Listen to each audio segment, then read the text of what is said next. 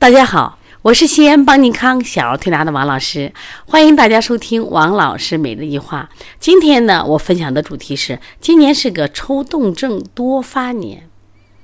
那我怎么得出这个结论呢？是因为啊，就是今年就在我的这个电话咨询中，明显的咨询抽动症的特别的多。那么像今天一天，我就光问诊啊，远程问诊就三例都是抽动症，而且多为男孩儿。而且年龄就在八到十岁之间，那我想今天如果能听到这个课的家长，如果你的孩子八到十岁，我就希望啊要注意点，因为这些孩子也不是与生俱具有的抽动症啊，他们都是后天形成的。那么这些得这病的孩子有一个共性啊，就这个孩子身体都比较差，就中医讲的这个脾胃虚弱。然后呢，这个孩子呢还有一个问题就是这样的家庭就是。相对家庭的压力会比较大，就高压，就是父母呀，或者是家庭环境呀，就是比较这个，呃，要求比较严一点。这种家庭的孩子，本身这个孩子心力弱，他就容易出问题，所以会引起这种抽动症。初期的抽动可能在这个眨眼睛呀、挤眉弄眼呀，后期中动把你身体的抽动，甚至发出这种抽，就是发出声音，我们叫抽动会议症。那像这个病呢，其实在国际上也有，像著名的一个美国电影叫《叫我第一名》，还有应该在前年印度有个电影叫《格格老师》，都是在描绘了就是抽动症孩子的这种生活生长的一个状况。我想看，这是国际上都有。其实咱们国家在过去的时候，这个病是比较少的，但这些年来就是越来越多。而这个病呀，它实际上最早的时候，它是在心理学。疾病上首先出来的就是多动和抽动都归于心理学疾病。那么既然归到心理学疾病呢，我今天给这个家长就讲啊，其中下午来问的那个家长，他实际上这个孩子是多动加抽动。我说是这，多动往后放一放。我说中中医里面讲多动啊，它可能在于在心。我抽动呀，在于肝，在于情绪，而这个抽动呢，可能更多的和家庭的管理有很大关系。我说先解决，先解决抽动，然后我就给他讲，我说了，你看啊。呃，我说这个孩子之所以会抽，是他身体处在一个高度紧张状态，就每天一睁眼就要面对狂风暴雨似的，快快快快起床，快快快快快吃饭，快快快快快写作业。我说你想想这日子好过不好过？然后呢，当孩子写作业的时候，你看看人家孩子这这次学多好，你看看人家谁学习多好，你看看人家谁，就是我们老在他的周围环境中给予这种。无形的压力，可能你家长没有觉着，然后到了学校以后，学校也是唯分论，往往对那些学习好的孩子可能评价很高。过去我们他说思想品德好的孩子是我们值得宣扬的，而现在我们不是这样，我们都是谁学习好我们夸谁。那么因此就会无形中给那些学习弱啊、中下等的孩子带来这种压力，而这种压力呢？呃，不仅没有机会去减少，而且家长会给啊，一老师会给家长说，家长呢会给再给孩子施压。那今年疫情期间虽然没有上学，实际上我们学校的很多管理也很严，通钉钉打卡呀，是不是有的孩子十点半还还不能睡觉，还得还要写各种各样的作业，所以孩子的心理压力就是得不到释放。那么另外呢，今年因为疫情期间他不能出门呀，不能跟其他的小朋友出去去去游玩，所以这种状况。会让孩子的情绪更得不到释放，因此抽动症的孩子就会特别多，而且原来轻的今年加重了，原来没有的今年就更多了。那么这个病该怎么治呢？首先我告诉大家，如果想治好这个病，先解决家长的问题。因为我给给今天所有咨询的人家长都说，我说是这，我说像这种归为心理学疾病的话，我们说心病还要心药来治啊。解铃还需系铃人，怎么着呢？我说，我先给你一张 A4 纸，拿一张 A4 纸，你去写一下，你一天把你孩子训了几次，你一天把他骂了几次，你一天把他教训了多少遍，就是不管啊，洗手呀、起床呀、吃饭呀，是不是？反正是坐姿呀，你就你发现没？你一天都在训他呢。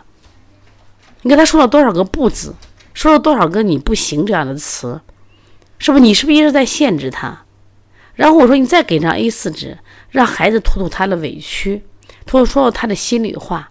我说，你一定要找出我们在育儿管理上的问题，因为实际上，我们讲，我们管一个企业，管一个学校，我们要不断的去成长。随着企业的从小到大要成长，是不是啊？你你的管理水平也要增长。从刚开始的两三个人，可能是家族式管理，一直到后来的什么呀？就是我们做到什么程度，做到大企业的时候怎么样管理，道理是一样的。那孩子两三岁的孩子到十二三岁的孩子，二十二三的孩子，我们的父母是不是也要成长？但是我们几乎没有成长，所以我们用老方法来管什么成长的孩子，他肯定出问题了。再一个就是我们攀比心理，要不要攀比心理？什么样一个攀比心理？我今天给他举这样的例子，我说：你看，如果你的孩子，他孩子因为有多动或冲动，学习不好嘛，我说，如果你的孩子将来呃初中考不上高中，你能接受吗？他说我不能接受。如果高中考不上大学，能不能接受？说不能接受。我说对呀，如果你当你接不接接不能接受的情况下，他现在明明知道他已经患了多动症了，学习肯定不好。那这个时候你会变得更加焦虑，你也会把焦虑带给他，所以他的病会更严重。我说你能不能接受他将来做一个快递员，能不能做一个外卖，呃，送外卖的？他说我不能接受。我说为什么不能接受呢？我说现在我说跑外卖的大部分都大学生，大部分就今天的新闻就讲说像像比如外卖骑手一招，说一天能招说六万，都是大学生。现在很多有的在职的，有的是专职来做这个，因为收入挺高呀，生活还很自由呀，对不对？我说你为什么不能接受？我说你还能不能接受将来你的儿子考不上高中来跟我学小儿推拿？他笑了。我说如果能接受你的孩子做一个平常人，我说那你的压力就会减少很多。那么这个时候你看他怎么都好。那这个时候，你的孩子的病可能不用治，他就会好了。实际上，格格老师和这个叫我第一名这两部电影，他们的原生家庭都是父母离婚，父亲的脾气暴躁，所以在这样的家庭里，孩子就出了问题了。所以说，我们要解决抽动症的问题上，一定我们要在家庭管理上下功夫来。当然，这类孩子就他本身身体比较弱，就是我们讲人的身体其实有两部分构成，一个是身体，一个是心理。就是一方面是身体壮不壮，是不是？能不能挡住细菌和病毒？还有心力壮不壮？能不能挡住批评和压力？这最重要。表扬谁都受得了，主要是批评和压力受不了。所以说，我们很多孩子，当他身体弱的时候，实际上他心力也弱，心力也弱，所以他经不住批评和压力。所以这种压力一定要减轻减轻。其实很多时候压力在自然界得到释放，跟小朋友那种傻傻的、土土的那种，是不是去玩，他就减轻了。但这一点现在家长都不会给孩子给的。当然，今年疫情期间也没有这样的机会，所以这也是今年这个病多发的一个主要原因。但是这个病我觉得还是比较危险，在哪儿呢？就是说，因为它是心理性疾病呀。如果你得不到释放，这些孩子再往上走。他实际上他是融不了这个社会的，他要么往焦虑方向发展，要么往抑郁方向发展。焦虑方向发展，他会暴变得暴躁，甚至反社会；抑郁方向发展，就会觉得没意思，他会选择死亡、跳楼、跳崖，知道吧？所以说，我我现在越来越觉着，当就是青少年这种心理疾病的时候，我觉得往往比身体疾病还更重要。但是我们现在的家长，餐桌上应有尽有，衣服上是名牌，各种牌子都有，没有问题。所以物质越富有，内心越空虚。我们愿意给孩子给更多的物质，买买买，但是却很少走进孩子的心里，陪伴孩子，聆听孩子的声音，蹲下来跟他一般高，看看十四岁孩子的世界，八岁孩子的世界。他玩王者荣耀，他又有成就感。你到你你你体验一把王者荣耀。我说你的孩子玩王者荣耀的时候，他不愁，是因为什么？他在这里找到了价值感。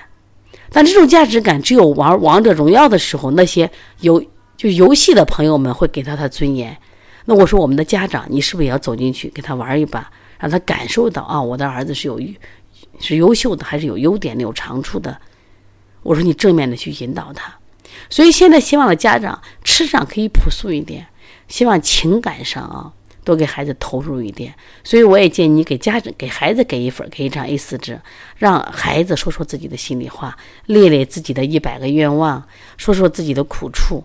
这样的话，实际上我们的家长跟孩子平等的交流，然后呢，创造一个尽可能的温馨的啊和谐的没有压力的这样一个家庭。我想，即使他在外面获得了压力，在家里都能化解。一定记住，一定记住。实际上，我们在这个世界上，啊，行行都能出状元，这是一个道理。第二个呢，其实越到的这个人生的境界最高的时候，一定是幸福感，一定是幸福感是最重要的。就像我们去前段时间看的段子，说富人说：“我最想要的生活是什么呀？将来能在田田园地头晒着太阳，是不是？”哦，乞丐说：“你看我过的就是这样生活。”那其实现在很多人就这样子呀。所以我希望大家呢，对孩子的期望值不要把他先不要报他出什么名啊，因为在孩子小的时候，他的呃世界观、人生观没有建立起来的时候，我觉得让孩子感受到幸福感、宽松感。比他追求个人价值或者什么第一名可能会更重要。如果大家有什么问题的话啊，可以给我打电话来咨询。因为从二零一八年，我们二零一九到二零二零，我们因为做多动抽动啊，包括开论坛，接了很多人例子，就有一些自己的经验，我也愿意分享出去啊。如果大家感兴趣的话，也可以跟我联系啊。有什么问题可以咨询。因为今年呢，确实因为疫情期间啊，基本上我们都是。线上课程呃做的比较多，就接诊这块孩子就比较少，就接的更多的都是抽动症这块的孩子，所以我希望把这些经验分享给大家。大家有什么问题可以直接拨打我的电话幺三五七幺九幺六四八九，谢谢大家。